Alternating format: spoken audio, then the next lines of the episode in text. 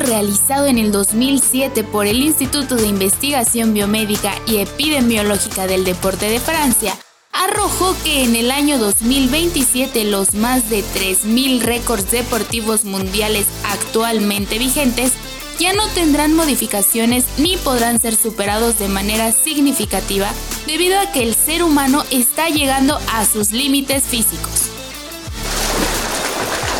Jean-François Toussaint, jefe del grupo encargado de este estudio, resaltó al principio de la investigación que los deportistas se desempeñaban al 75% de sus capacidades. Ahora están al 99%,